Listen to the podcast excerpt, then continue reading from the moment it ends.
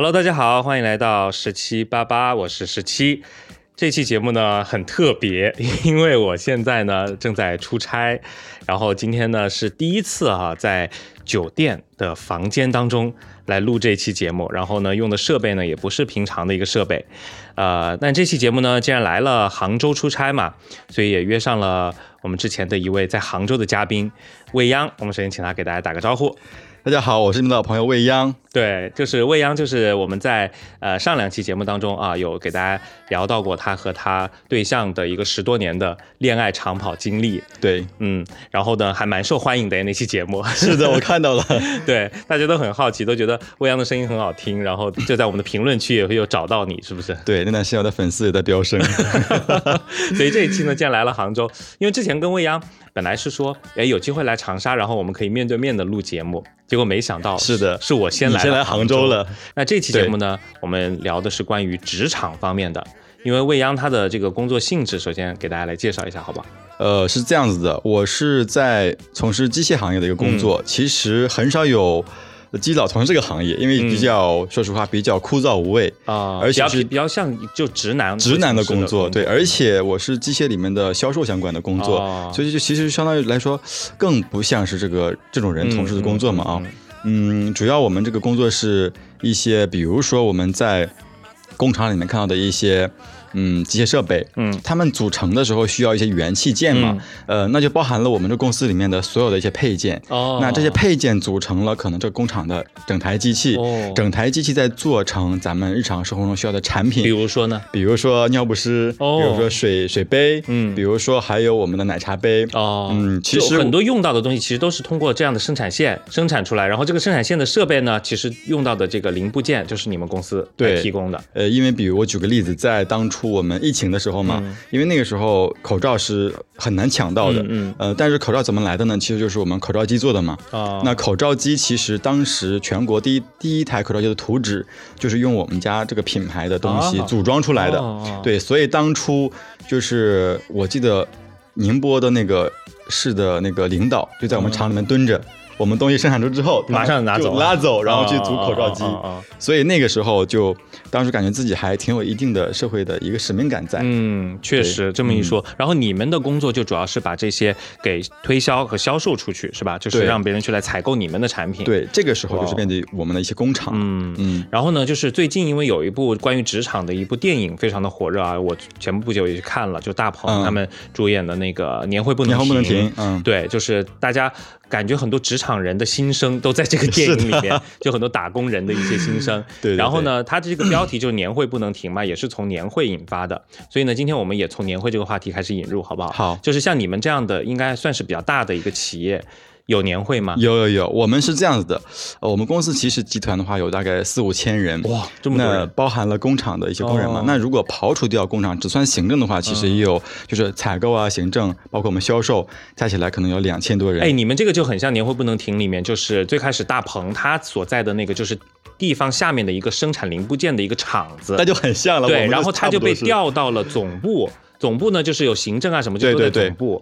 那其实你们就相当于也是分这几个板块，是不是？是的，我们工厂端其实呃，大部分的工厂不会在，就是说大城市里面，都会在比较边缘的城市。一模一样，跟这个电影。对，然后 我们就是说，我们在杭州的分部里面啊，我们只负责销售这一块儿啊。那我们比如说到一年结束的时候，我们就要到总部工厂端去进行年会嘛。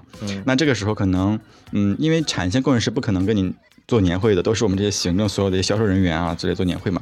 我们是这样子的，就是年会基本上，因为它其实总体还算是一个会嘛，还是首先开会啊。年会不是它的重点，应该是文艺表演嘛？因为可能各个企业还有区别。我们年会基本上就是可能，如果年会有两天，基本上前两天白天要开两天啊，还有开三天的时候。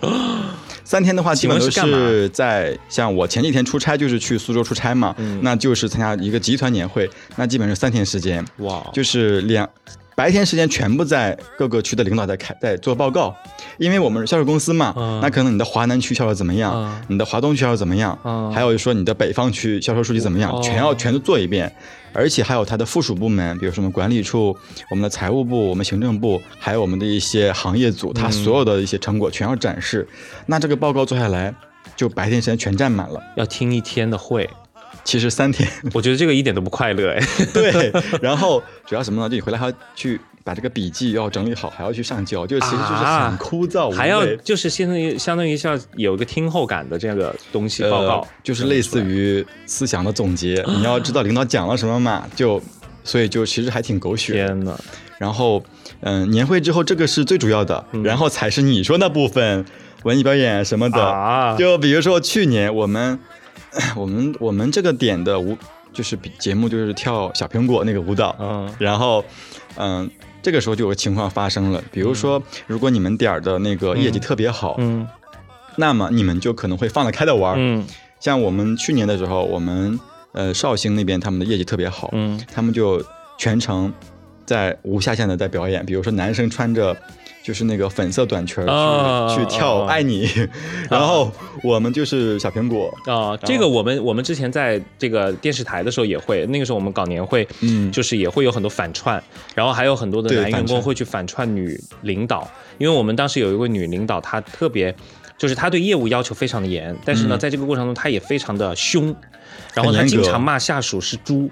他经常就说你是一头猪嘛？就是连这个就这么直接骂，就直接这么骂。然后呢，我们年会的时候就会有一个员工，就因为那个女女领导她是属于有点胖胖的那种，然后就戴着个假发，然后也是找一个胖胖的男生，然后模仿他，模仿他，然后就骂别人是猪。那这个不是会被他他盯上吗？他本人就在下面。对呀，那他岂不是看到眼里面吗？没有，但是我们因为那个时候大家就是都玩的很开，就是讽刺领导，就是模仿领导，然后领导就坐在下面看，领导还笑得很开心。他还其实不会介意这些事情的，不会不会不会。对，我们就不太一样了，因为我们的公司就是属于比较死板，性质不一样，性质不一样。我们就是甚至不会提到别的领导的任何不足，就是你的话里面不会有任何体现。天哪，那那所有的就是比如说唱歌跳舞就是这种，呃，基本都是这样的环节过去娱乐的，然后掺杂着就是因为年会嘛，终归还是有一些。人会期待一些，比如抽奖啊什么的，我们也会有。对对对对对。然后大奖是什么？然后小奖。我觉得大家看年会主要就是为了参加抽奖吧。对，其实每年最期待这个，因为这个是属于可以拿所以还留在，之所以还留在现场，主要是为了等抽奖。对，做到最后的唯一目的。是的。那你们今年会最后表演什么？我们今年去年不是小苹果吗？然后我们今年在练，就是已经烂大街的，你猜是什么？不会是科目三吧？就是科目三。我跟你说，我之前还跟我朋友说，我说如果今年央视春晚有科目三，我就报警了。我说我真的不想再看到科目三了，你知道吗？现在遍地都是。我觉得春晚也会有，只是说谁去跳的问题。因为前不久我不是去哈尔滨出差了嘛，嗯，然后我们当时在哈尔滨做那个直播节目里面，那个导演也是安排了三次科目三。他已经没有什么别的思路了，安排了三波人跳不同的科目三，然后甚至到第四、第三次的时候叫科目四，我都不知道哪来的科目四。然后还挺有创意的，对，所以我真的不想再听到科目三这个音乐了，因为我我看哈尔滨那个他们请出了那个很多当地的那少数民族，不是也来跳嘛？其实这个东西，呃，如果说你能创新一些特色加进去，其实挺好。但是我们就是跳的时候，就是全程就是原版的那个科目三在跳。那你们的这个年会一般是在哪里举行啊？呃，我们是这样子，如果说我们销售公司嘛，那如果说你们的业绩好一点的时候，可能像我们之前去韩国去过，然后就所有人的去韩国的这个差旅都报吗？呃，就是都包，就是公司是给你安排好的，几千人吗？呃，如果说。那些比如说组长啊或领导层相关的这些去的话，可能不会几千人，可能最多就是加百人这样子的。那也很厉害了。对，然后我那是业绩好的时候，所以是实力很强的公司，听出来了。然后我们今年的话去苏州的话就是五百多人，因为他是组长以上才能去嘛。那也很不错，因为至少把你们带到另外一个地方，然后也安排这么多的人员的差旅，就是也不叫差旅了，就是一些这个住宿啊这些东西了。呃，我后来听我同事就是他们在聊嘛，那这次总共的费用大概是两百多万。其实这么多人算下来，其实相对来说也，人均其实就并不高了。你知道这个年会不能停里面，这个电影里面就是有一个很大的一个，就是后面他们这个主角就之所以很生气，他们搞搞一个大型年会，就是因为这个公司刚刚在搞一个大裁员，嗯，就是这个也人员应该好像要裁到三分之一还是怎样，就整个集团啊，那去很多嘞。年会这边要花好几百万还是多少万？在搞年会，然后那个主角就就一直在说，公司一边面说面临很大困难，然后一边就是要裁员，大家来保这么大支出，另另外一边要花好几百万来搞一个就是这种年会或者怎样不太需要的东西啊，所以确实就是大的企业，它这个手笔还是很大的，对他会想一些做一些可能不切实际的东西。嗯，那说到这个年会，还有一个就是很多的单位和企业里面绕不过去的就是团建。哦，团建的话，你们一般会干嘛？你你都全都说到我心坎里面去了。应该因为团建，很多人会吐槽，你知道吗？吐槽最多的一个点呢，就是为什么要周末去团建？对，周末是我自己的时间。所有的团建没有发生在工作日的，全是在周末的时候去。然后我们也是一样，就是我们的团建基本上一年有一到两次，嗯，要么就是年终，要么就是年末，然后基本就是在两种地方，一个是那种山沟里面。它比如说场地大嘛，它需要很大的场地，因为我们人多嘛。嗯。要么就是在那那种，比如说有这种承包这种团建活动的，哎，那种单位里面，它是有所有的你需要的设施全都有，它场地也大，但它可能不在山沟沟里面，它在就是比如说郊区，它就有这种场地，你直接报名就好了，它连住的地方都有。嗯嗯。那你们的话，就团建当中有什么可以吐槽的点吗？呃，我们因为团建就是。嗯，其实每个人团建定义是不一样的。有些公司团建，它就是其实出去大家聊聊天、散散心、吃吃东西就好了。但是我们公司的团建，或者说大部分这种制造业的公司的团建，它全是它的和它的目的是为了打造你这个团队的凝聚力嘛。它的旗号是这样子的，但是其实员工都。不太喜欢这样的团建，对呀，他就是把我们拉到一个地方，然后做一些比较尴尬的游戏，然后什么什么，就是有一个人从上面什么卧倒下来，然后下对，然后你要接住他，然后要么就是比如说把你们他上来就是，比如说你们有很多人，比如说有几百人，嗯，他就把你分成几组，嗯，从一到多少报数，然后所有报到一的归为一组，报到二的归到一组，报到三的归到一组，这样排排下去，嗯，然后。让你们很很尴尬的去选组长，就你们背对过去，谁先站出来谁就是组长。如果你们没有人站出来，那么你们这个队要开始扣分了，就一开始要扣分了。然后后面就开始做那些他所谓的那些能凝聚你团队力量的一些游戏，就是那些游戏其实都 都很幼稚，要么都是一些儿童玩的一些游戏，其实都是这样子的。但是员工不喜欢，领导喜欢呢，他就看这个期间。哪些人表现的好，哪些人表现的不好啊？他其实是在看这些东西。他看了这个是对他的这个有什么后续有什么那个吗？嗯，比如说几个员工，那他要考虑升职了嘛？那哪些能为为他所用？哪些可能是要被边缘化？他这个时候就要看出来了呀。那有一些员工他就是很。很积极，他就是一直在争取。那其实就是说，他可能会喜欢这样的员工。哦。但是我就比较说实话哈，我这个人是比较佛系的，就我不太会去争取。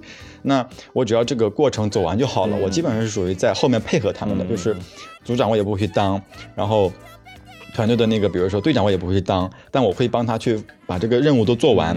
比如说这个里面 需要的一些考虑的点，我会帮他考虑到。那我一直处于一个辅助的作用。让他把这个游戏能走完，这样子。所以就是在这个过程当中，团建变成了一个怎么？你带着一个目标，或者说是带着一个目的性的。那每个人他其实在这个过做的过程当中，他其实要要要思考很多。就像你说的，如果他是有一些这方面的，比如说升职加薪的这些想法的人，呃，对的，努力的去表现自己。是的，哇，这个好窒息啊！我觉得。对，就是其实他，你也可以理解为一种变相的职场的 PUA，因为首先他。他 PUA 你的时间，嗯，你的周末是要你去跟家人去去生活的，但他其实拉你过来了。其次是他其实在骗自己，其实领导心里也知道你们不喜欢这些东西，但是我还是把你们拉过来，因为我是领导。叫什么某嗯美其名曰什么企业文化呀，对对对，什么这种。我我们之前就是我在来这家公司之前，我们公司刚开始成立没多久的时候也搞过一次团建，然后我来了这家公司之后就老听到。那些员工就是回忆起当当天的那些恐怖场景，你知道吗？首先当天就是把所有当时那些员工拉出去，什么暴走，暴走多少公里？暴走，对，就是好像是说什么十几公里还是多少公里吧？对，就是这种，就是一起走，走走走，走完之后，然后大家所有人，而且当天的天气特别的差，就很很大风，而且下雨之类的。然后呢，就把大家集合到一个地方，然后就请了一个当时好像说是阿里那边推哦，对，出来的一个什么人，这些。东西的源头就是源于阿里，然后我跟你说，就找了一个阿里那边号称什么 P 八还是 P 九还是什么之类的一个人，然后给大家洗脑，疯狂 PUA 所有人，就是疯狂的 PUA 所有人，然后就把那些人请，把把把那些员工就是点名或者是。随机抽取一些上去，然后就跟他有些互动啊、问答这种，然后在这个过程当中疯狂 PUA。对对对，是的，是的。然后他会通过这些问答来检测你的思想是不是符合我公司的一些对一些主流的东西，是这样子的。是的。然后，然而事实证明，就是那个团建做完之后也并没有什么卵用，就是公司你该大家该离职该该离职还是会走一样。而且说实话，就我们公司而言的话，其实每次团建之后，呃。员工都有怨言，大家其实反而这个怨气更大，更大。甚至有些人本来说我在考虑走还是不走，我后面其实反而走了。对，反而就觉得说啊，太窒息了。呃，有一个小例子，就是之前我们当初台州演艺部有一个小伙子，就是因为我来公司已经十二年了，那我的团建参加参加过好多次了。然后那个小伙子刚来的时候呢，他真的是充满了很多朝气，嗯，然后他对这个团建也很感兴趣，每一个环节都在认真的去参加。他当时是没有去迎合领导，他也是觉得这个东西是。是认识就是同事的一个机会嘛，因为我们每个区域的其实是独立一点的啊。那我第一年见他的时候呢，他真的是很单纯，小伙子也很有冲劲儿。然后第二年我又碰到他了，跟我他还是同一个组里面，他在找我聊天，他说李哥，他说我这两年好累哦，然后说这个公司的事儿，还有这个团建就有多么无聊。其实真的大家是不喜欢这一点。反而很消磨大家的这种意志，意志，还有就是很消很内耗大家感觉对。啊，呃，然后我还有一个小故事啊，也是团建里面的，这个你给听一下，也很搞笑。就是呃，当初我们有一次团建有一个活动，它那个叫翻越人墙，嗯，翻越木墙，就是大概有个四米高的一个木板墙，它是垂直的。嗯，然后当初我们所有这些参与团建的一个伙伴都要从这个墙翻过去。那大概当时我记得好像有一百多号人，一百多个人啊。对，然后因为每个人身高体重全都不一样，可能有些身高高一点，有些矮一点嘛。那嗯，当初那个教官给的时间大概是一分半，我记得好像是，就是这个一分半钟，你必须所有人全都过去。嗯。然后当初我们那个。组长就一商量，就把那些所有的胖的同事，嗯，就选到最底下。他们先在底下，就是他有个策略，对，有个策略，在底下先排起来，嗯，先组成一个第一道人墙，然后之后就是第二道人墙，就是稍微高一点的，但他瘦一点，那个胖子可以拖住他们，踩到胖子身上啊，对，踩到第一层胖子的身上，他们作为第二层，哇，胖子到底是 得罪了谁，对吧？然后就是那些呃小土豆，然后他们会作为。优先上去的，就是比如谁先上去了，开始把底下拉上来，然后小土豆子上去之后呢，就开始拉这些第二层稍微又瘦又高的，把他们拉上去。最惨的就是那些胖的同事，因为他们 因为人在紧张的时候可能会乱踩，所以那些胖的同事他可能身上的我们的工作服是白衬衫嘛，那军训的时候可能会套一个衣服，不是就是。到玩这种互动游戏了，还要穿衬衫啊？对，就不能穿一个就是运动一点的衣服。他那个衬衫外面会套一个队服，比如你是蓝色，他是绿色这样子的。所以那时候的衣服上就全是脚印，觉得很多胖的同事他们身上全是黑脚印，我看着都心疼，你知道吗？就被踩的，对，然后甚至有些脸上都会有，因为一紧张都会乱踩嘛。然后最后所有瘦的人上都上去之后，就是这些胖子，他们真的。胖 嘛，很难拉，就是有的时候几个人拉都拉不上来，然后他们在底下又挣扎，就是那个样子就 又搞笑又心疼。对，我就觉得又心酸又好笑，对，很心酸。然后后来我们这个同事全上去之后，最后可能那个教官就卖个卖个关子，他说：“哎，你们猜花了多长时间？”嗯，我们想完蛋了，是不是超时了？因为他说超时之后要重新来过。然后 我们一猜，嗯，说可能是比如说两分钟，我们还往多了猜，嗯，所以教官说我们其实用了四十秒。就很短，然后这个过去之后，后来就是我们的那个区域经理开始讲话嘛。他讲话的时候，他上来之后先哭了啊，就是他是因为心疼大家吗？对，不是啊，觉得。他觉得就是我们这个团队太有凝聚力了，他说多亏搞了这种活动，才发现我们这么有凝聚力。他自己有参加吗？他没有参加。哎，应该把他放在最下面踩啊！他确实挺胖的。对啊。然后我就他他哎，他为什么自己不参与进去呢？他不参与进去，他怎么体会得到？他其实已经四十八岁了，就是已经年纪比较大了。他万一出什么问题，其实还挺挺惨的。那难道这个员工当中没有年龄大的吗？呃，我们都是就是三十二三十，就是可能像我这种三十特别少的，他们都是那种比如说零零后，或者说可能就是九五后这样子的。所以就是领导自我感动，对，但是大家下面的人很惨，其实他们都心里可能在骂娘。对啊，我觉得那那所以参加这样的团建，它就是意义是什么呢？得到了什么呢？嗯，其实对于我们个人来说，真的是没有什么意义，因为那些游戏你不感兴趣，那些活动你也不感兴趣，这些东西的。呃，它的价值就是领导他们能对你进行筛选。或者说他能达到一个他给上面领导的一个交差的，然后然后还会说，你看 B 一 B 大家其实都能出来，OK，下一次这个这个三天要交的一个什么东西，那两天就可以交了，一天就可以交。你看你们之前也做到了呀，对对对，反而成了他的后面的一个一个由头，对不对？好可怕哦，真的是的，是那所以。嗯，说到了这个团建和年会，我觉得就是已经感觉很窒息了。那你们的这个工作性质是属于销售，对，销售当然肯定是会面对很多客户，就像我之前做记者，因为每天面对不同的人。嗯，那在这个过程中，我相信肯定也会遇到很多奇葩，是不是？客户的话，说实话，就是我，因为我工作已经十二年了，尤其是做销售，其实你能遇到很多各种各样的类型的人。现在总是会有一个说法，说客户就是上帝。嗯，那客户也自己也是这么想的，他们不论是买。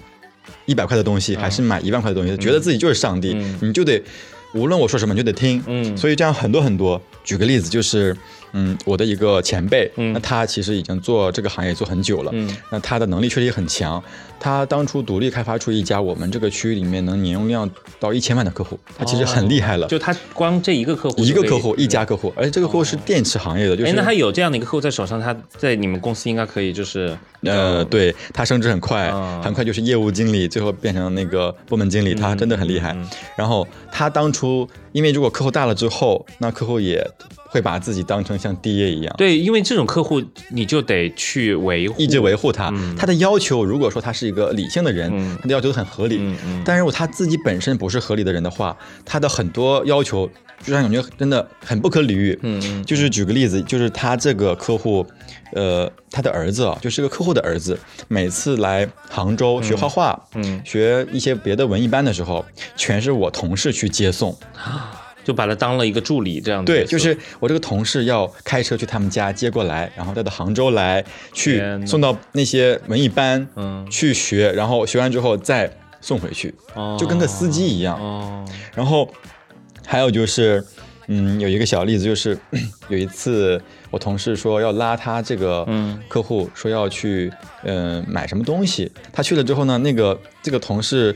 人到了之后，发现那个车里还有个女的，就是他来了之后，那个人那个客户带了一个女的，嗯，然后，呃，当初他们去买完东西就要走了，那就回高速要那女的是老婆吗？呃，就是也不知道，对，因为他的家是那个他的家是知道的，我同事知道的，他拉了这个女的呢，不是在他们家那边接的，你知道吧？天哪！然后他们回上高速开始走的时候呢，隔了一会儿。那个女的就说要上厕所，但是高速上她没有到服务区，对对对，她是不可能上厕所的，对不对？嗯。然后我同事就也没有就装都不知道嘛，就继续开自己的车，但是他听到后面就有那种声音啊，滋滋滋的声音，你知道吧？就他在前面开车的时候听到了，对对对。然后隔了一会儿就有味道飘过来，就是应该是他后面因为有些。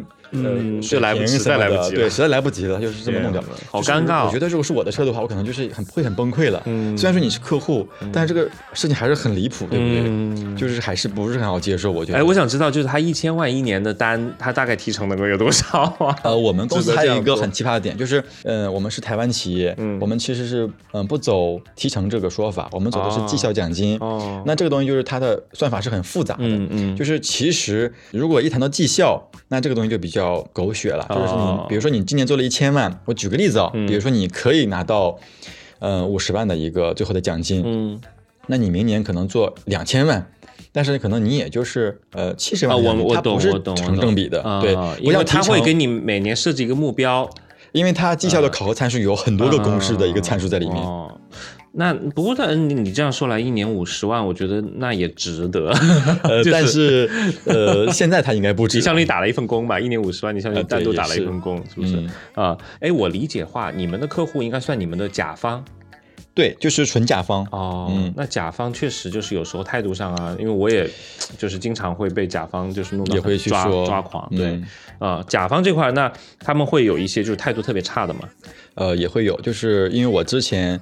呃，杭州不是有很多区嘛？那我我们之前是做工作交接，我换了一个区，就是我以前比如说在 A 区，我举个例子，后来换到 B 区了嘛。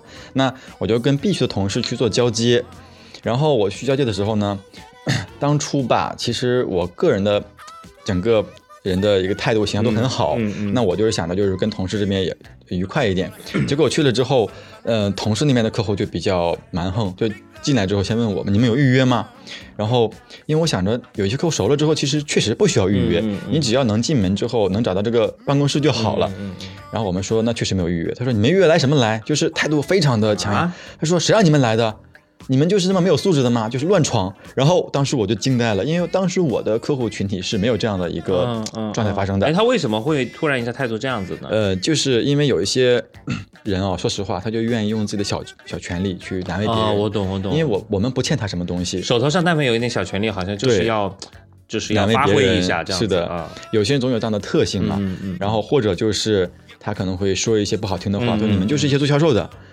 你们有什么就是说很大的一个呃价值值得我们这样去对待你们吗？就他会有一些不好的话说出来。其实，天呐，我觉得这个就是真的，我觉得这个是人品的问题。对，其实，呃，人跟人不同，对，不是说全是这样的人，但是终归是有的。是的，是的。那除了这个之外呢？除了这种之外，有没有态度特别特别好的？呃，也有。我们观众比较喜欢听的类型，快 说快说。就是我举个例子。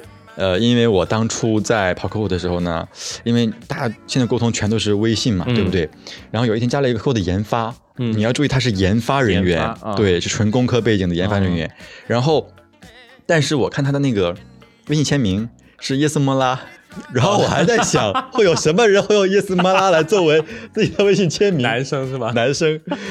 然后我当时我一一开始是没有太去在意这些事情的，后来我有一次去给他做那个技术培训，他坐我对面，看到眼神就总是那种盯着瞅，你知道吗？啊，就太赤裸了。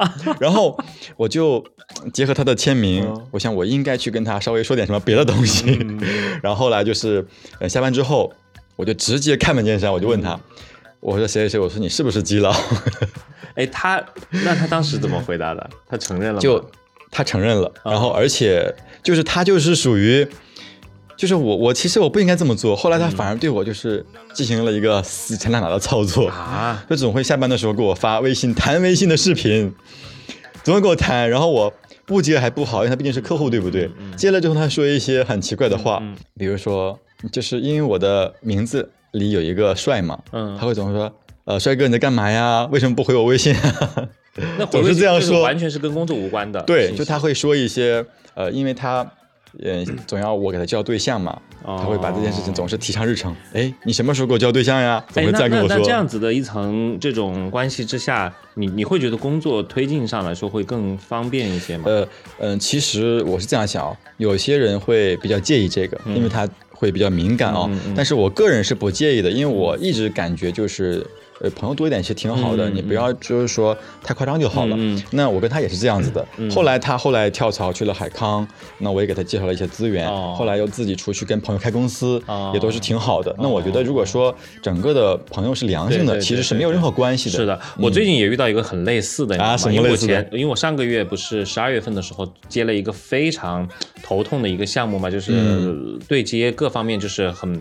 怎么说矛盾很多，跟甲方的矛盾很多。之前之所以换给我这边来，呃，主要对接、主要负责，是因为我们之前负责的那个同事跟甲方那边起了一些争执，那我就把人换掉了，然后就换我做总统筹这样子。嗯，结果呢，一开始呢，我跟对方几个就是甲方的人过来，嗯，他们刚开始到长沙这边来，就是见面的时候，其实我对他们印象也是很差的，因为我觉得他们就很挑剔，就一开始态度很不好，态度很不好。然后结果呢，这个。过来的这几个甲方当中有两个女孩子，一个男孩子，然后结果过了几天之后，就过了大概一两天之后，其中的一个女生就给我私底下发信息来加你了。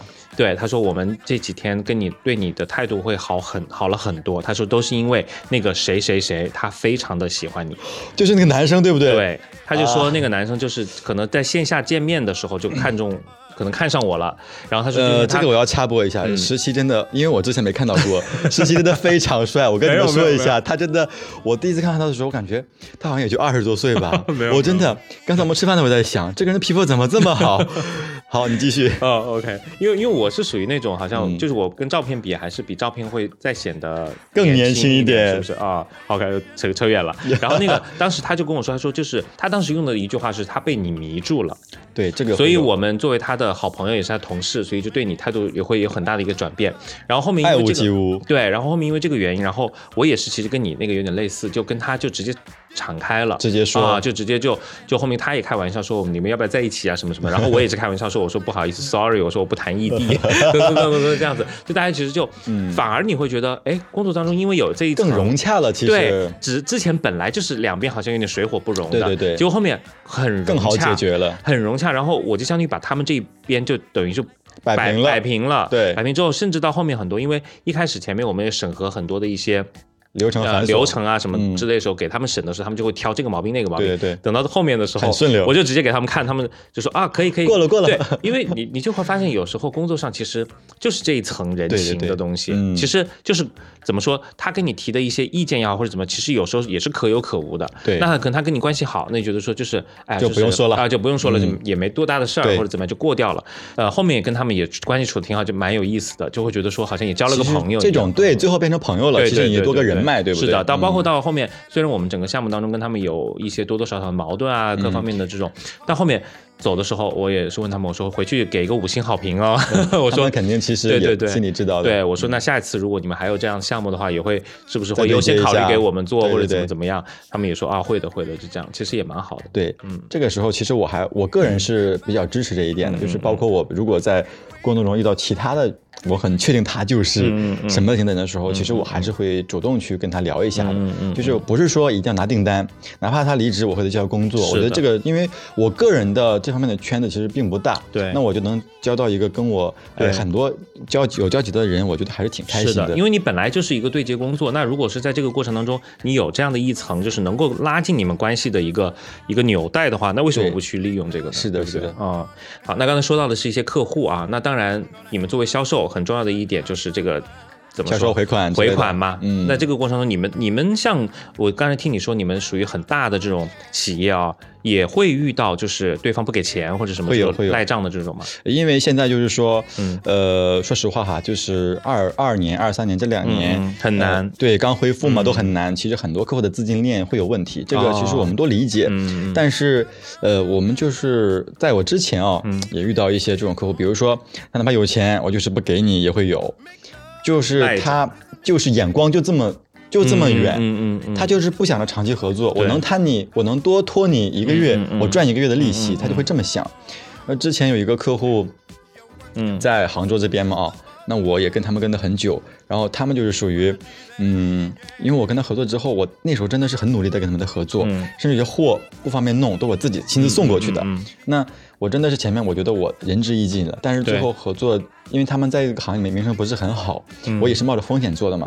最后真的还是给我产生了五六万的一个账，就是一直在拖延着。其实你说多也没有很多，也不多，因为对于企业来说，其实五六万还是对啊对啊。他们还是那种比如说几百人的公司嘛。嗯嗯。那那个时候我我那时候真的是很难，就是真的是每天站到他们财一上班打完卡就去他们财务部站在那里瞅他们财务部运营。他不给的理由是什么呢？就他们说呃公司没有钱，要么就是说我现在就是流程嗯。就是审核不下去，就是他们理由永远都是很多。哎，但是我觉得其实一般来说，我们做一个，比如说像我们这个圈子，我相信像你们也是一样，就是在圈子圈子之间其实都是有口碑和大家会交流的，他们也不担心说。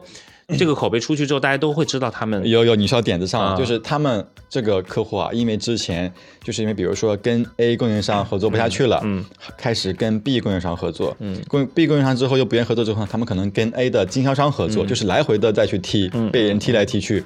我当初之所以跟他们合作，是因为那时候的业绩压力确实挺大的，那我就还还是给他们做了月结嘛。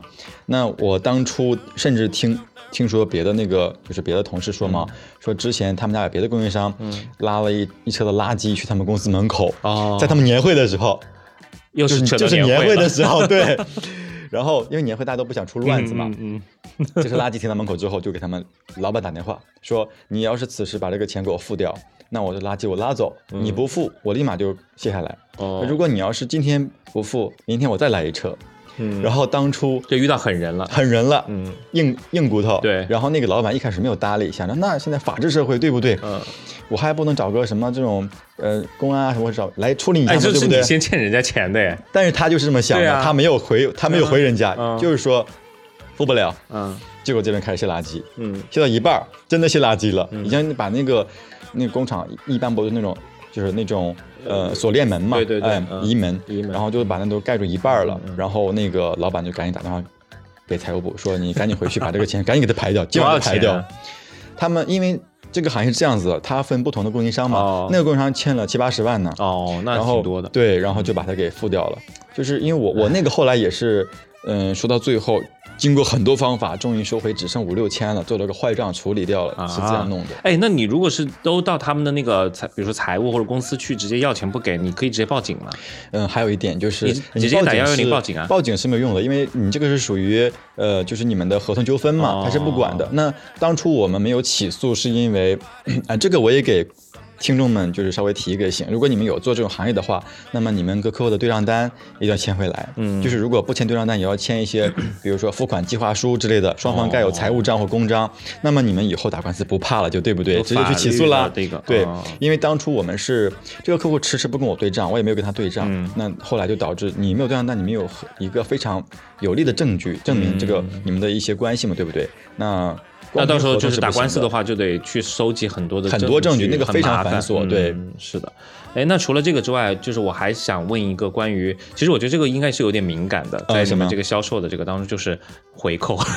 会是的，因为有时候我也会接到一些这个品牌方会来找我，然后就会私底下跟我说，哎，你懂的，就是说，嗯，你如果是介绍了这一单会怎么怎么样？对对对，这个的话，在你们这个当中应该是很普遍吧，还是怎样？呃。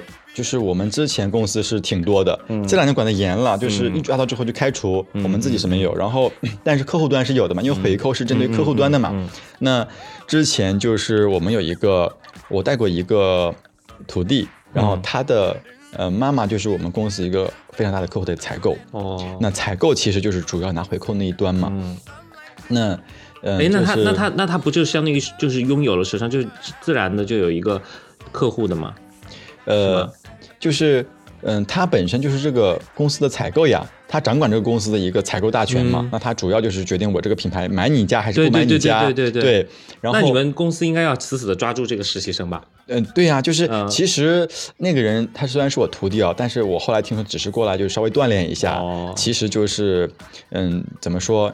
嗯，给你看看有没有什么适不适合这个行业。你看，你像我们之前在电视台的时候，就有一些这个实习生，你不要看他只是一个实习生哦，可能他背景很强。对，可能他家就是什么什么宣传部的某某。对对对对对。这个可能不是说是很大的领导，但是起码也是也是个领导。那我们对于这种实习生就会挺关照的。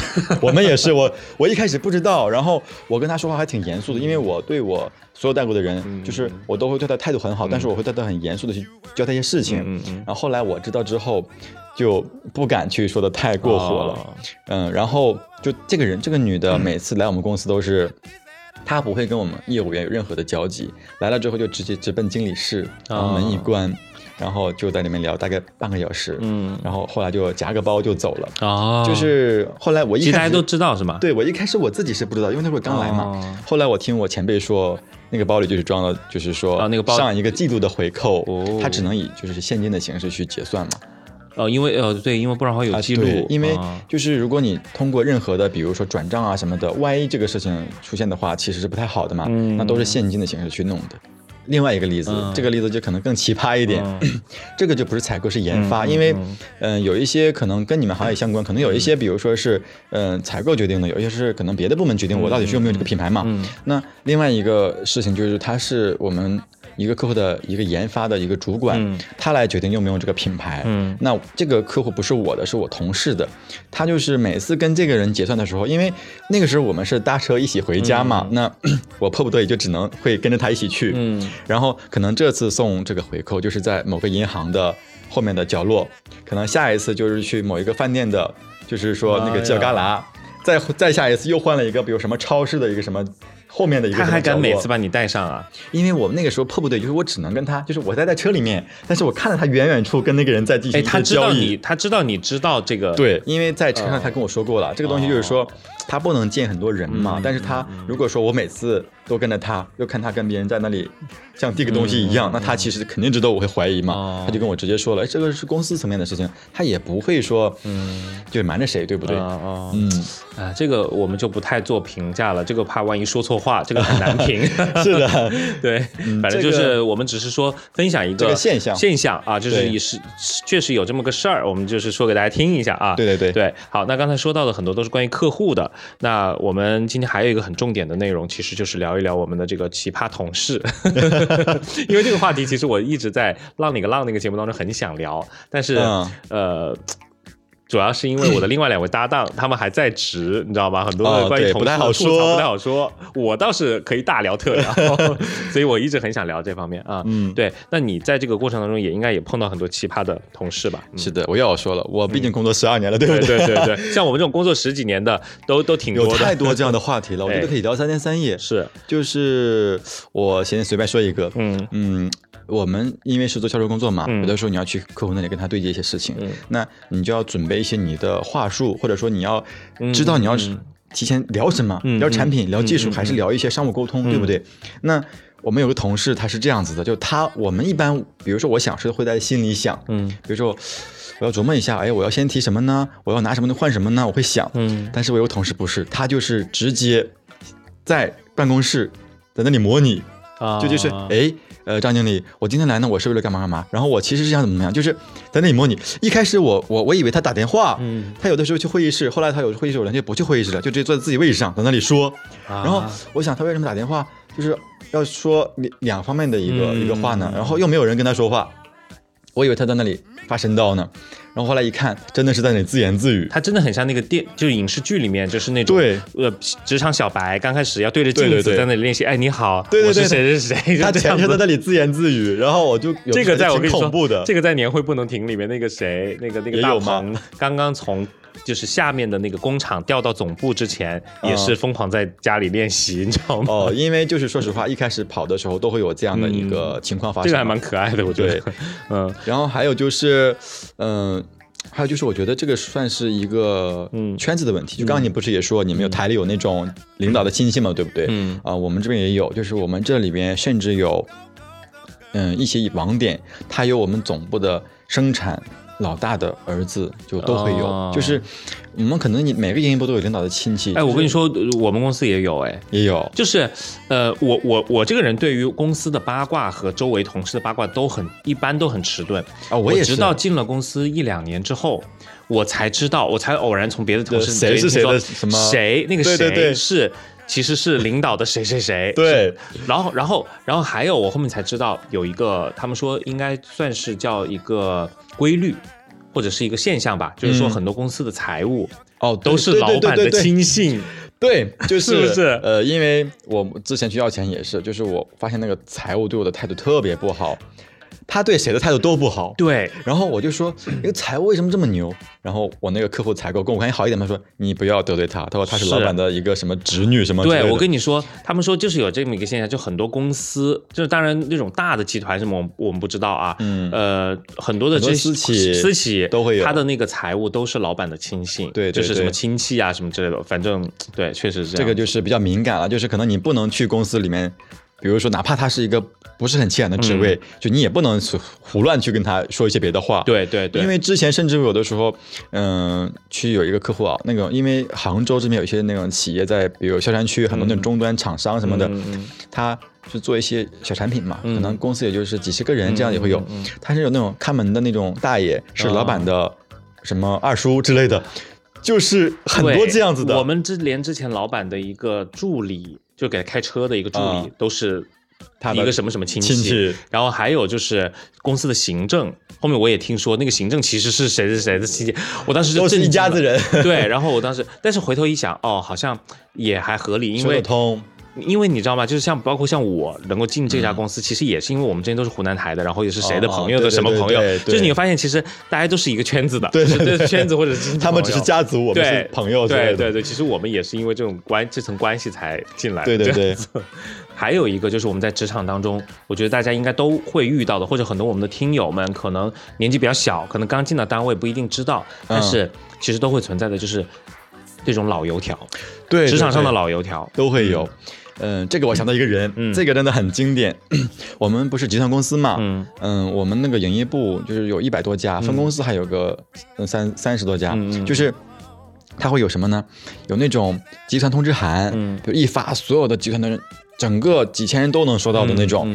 那有一天我就收到了一，就是我就是邮件打开之后有一个函，嗯，那个函内容就是说那个那个营业部的同事被开除了。那他的开除原因是什么呢？说这个人每次在跑客户的时候。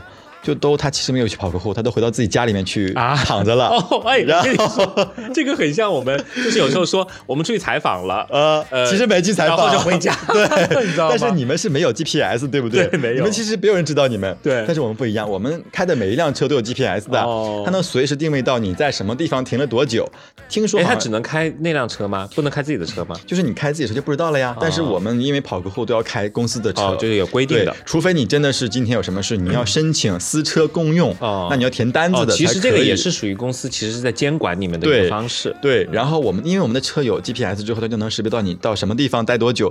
听说甚至可以识别到你那个钥匙有没有拔掉，就你车有没有熄火。其实，然后他统计出来这个同事呢，一周如果算下来，可能他只有一天给公司打工，平时时间全是在家里躺着。为什么？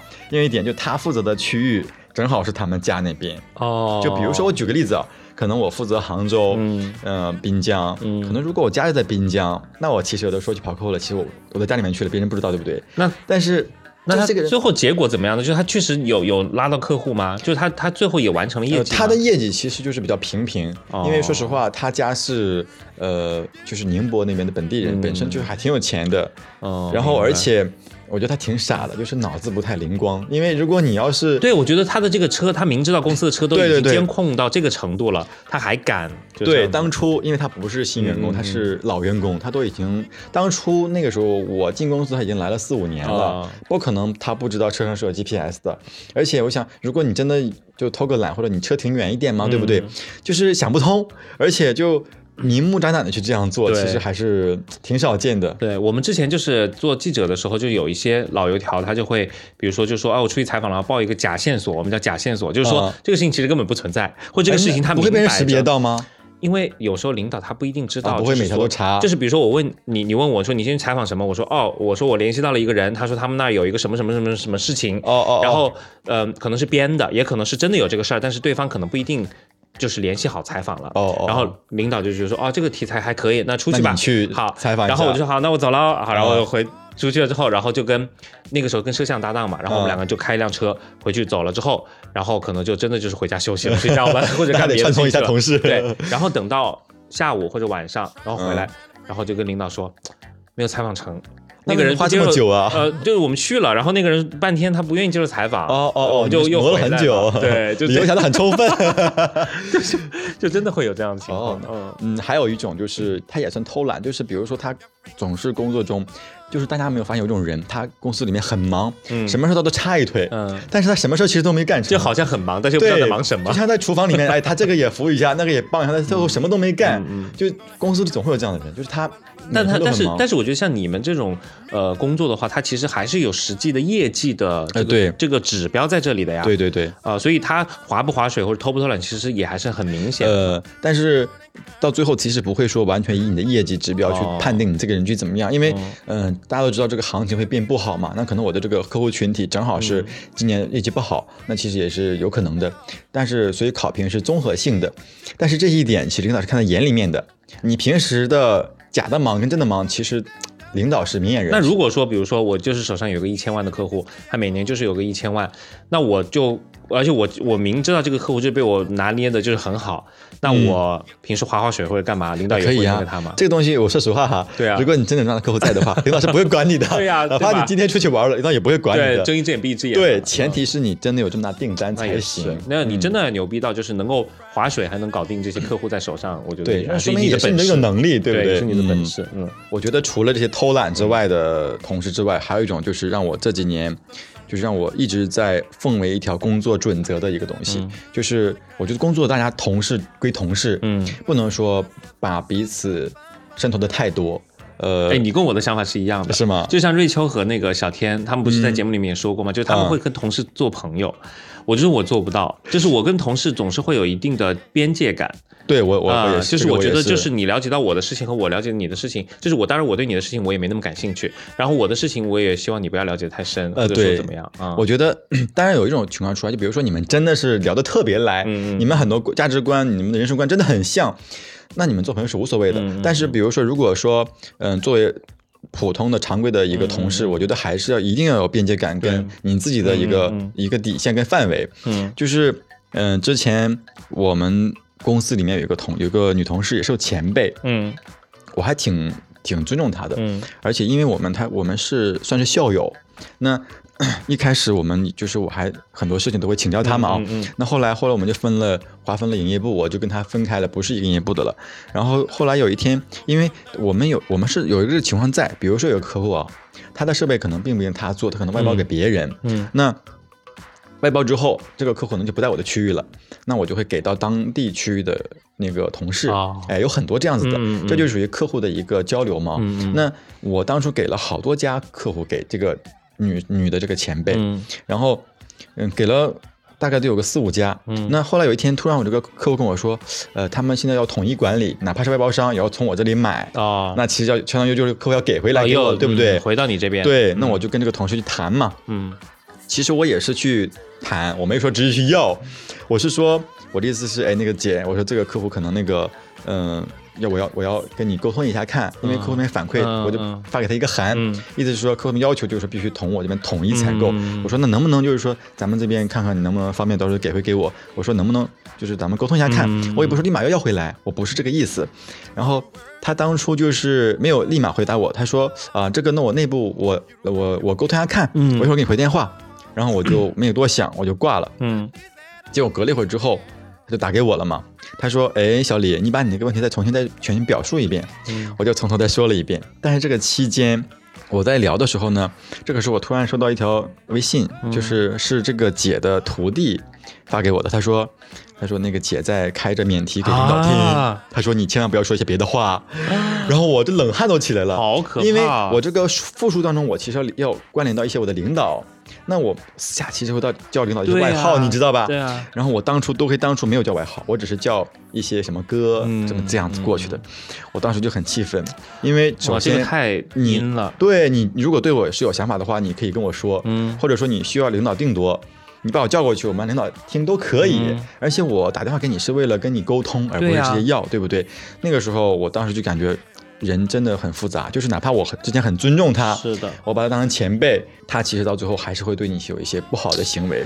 所以，我为什么我之前也说不会跟同事成为朋友，因为同事之间总归会有一些利益冲突的，对对吧？我觉得你这件事情，其实你完全可以当时让那个客户去跟他沟通的，客户就说我们这边调整了那个，所以全部都收拢到总部这边来，那个什么什么，所以对接人也要。对对对，就是让客户去跟他沟通。你脑子还挺灵活的，是不是应该是这样子？就是后来就是，这其实不应该你出面去沟通，应该让客户去跟他交流。我后来就是没有跟他去聊了，就是这个事情，因为我后来就跟他把电话就尽量就是是的，很很短的就挂掉了。然后我就跟客户去聊，我说应该让客户出面去跟他说这个事儿。对。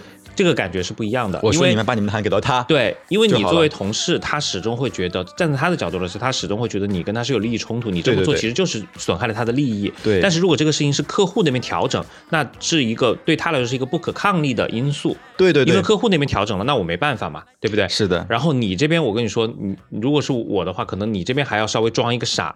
然后让他来问你，你才说哦这样子啊？对哦，我之前不知道啊。你说哦这样子是吧？那我问一下，就是你真的很适合职场，这个就是职场，就是老鸟，就是也会知道一些。所以我我我我刚刚也在说，我们浪里个浪后面可能会录一期关于职场的一些啊。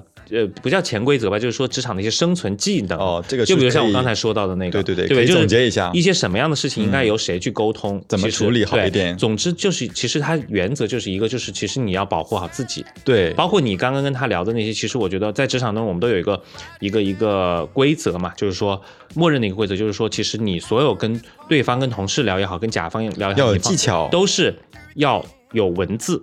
哎，保留很重要，对对，这个很。就有时候，哪怕我跟一个同事，比如说我跟他说，哎，今天我们明天约下午几点几点，干嘛干嘛，他可能会记错。不是，我跟他口头复述一遍之后，然后我还是会在群里面或者在那个上面，还是跟他文字在确认。这个习惯真的很好啊！这个就是我在职场上这么多年学到的其中的一个技巧。啊，这个我应该，就是因为我知道，我跟你口头说了，你你转身你说我没有跟你讲，对对对，不。他说他忘了还算好，呃，他有些人可能会说，他有些人可能，比如说我跟你约的明天下午三点，嗯结果你自己下午迟到了，嗯然后别人问你为什么迟到了，你说我不知道，没有人跟我说。但是我明明是跟你说过是的对不对？你不可能是因为这个事情去调监控或者干嘛。所以我的习惯就是，我跟你口头说一遍，好，过一会儿我转身，我在微信上我还是会给你发一遍，我说再跟你确认一下，明天下午是三点这个习惯真的很好。就是一定要学会保护自己是的，啊。这个就是因为嗯未央他讲到了这个事情，所以就浅浅的去、嗯去说一可以先留一个小伏笔。对对对，就是我们后面节目当中会跟大家分享更多的职场上的一些，其实就是说不是我们要去害人家，但是防人之心不可无。对对对，就是说，如果你要在职场发展的话，我首先你要先保护好自己，是先生存下来，对再谈发展嘛，对不对？是。的，是的，是的，我们再回到这个姐，嗯就是刚才不是我说他的徒弟来给我发这个微信来提醒我吗？嗯那你想想看，是他的徒弟来给我发，这说明什么呢？说明他们的师徒关系其实并不好，对不对哦？因为、呃他的徒弟跟你关系比较好，是吗？对，嗯因为嗯，就是之前其实他们关系还是挺好的，嗯后来就是他这个徒弟跟我说，他有一次应该是提升职嘛，嗯然后这个被拦下来了，然后他就很郁闷。后来他从别的听同事那里听到说，其实是他的师傅去领导那里说，这个人有哪些哪些点不符合升职的规则。天哪！所以他相当于被他的师傅也摆过一刀。，对，然后他们关系之前挺好的，因为，呃，这个徒弟结婚的时候，这个师傅还帮忙操办了一些事情，因为我一直感觉他们关系是很好的，嗯但是后来他这个徒弟就总来找我吐槽他，嗯，所以说你不要被很多事情的表象迷惑，是，对，你要其实要认清很多现状，，对这个时候就体现出我们刚才说的你的一些边界感的重要性了，对。嗯，是的，就是但凡存在利益冲突，就是没有办法成为朋友，真的。对对对，啊啊！所以今天非常感谢未央跟我们分享了这么多职场上的没有没有，故事，很精彩。尤其是我觉得很切合《年会不能停这》这个电影，是的当中职场上的各种一些，包括你刚才说到的很多人、很多事，其实跟这部电影都很契合。然后从对从这个当中呢，我们其实很多的职场小白或者是有职场的打拼经验的，其实都能够切身的有一些体会和感受啊。我觉得是这样子。嗯好，那希望你接下来继续的积攒一些素材。我十二年，我现在还可以立马说，对，然后下一次有机会，估计可能会等到你去长沙，然后到到我的那个家里去，我们到录音间来，对，嗯来来录节目，然后甚至可以到浪里个浪的节目当中去分享更多的话题。好，好今天非常感谢，我是十七，我是未央。希望大家喜欢我们今天这期节目。好，我们下期节目再见，拜拜。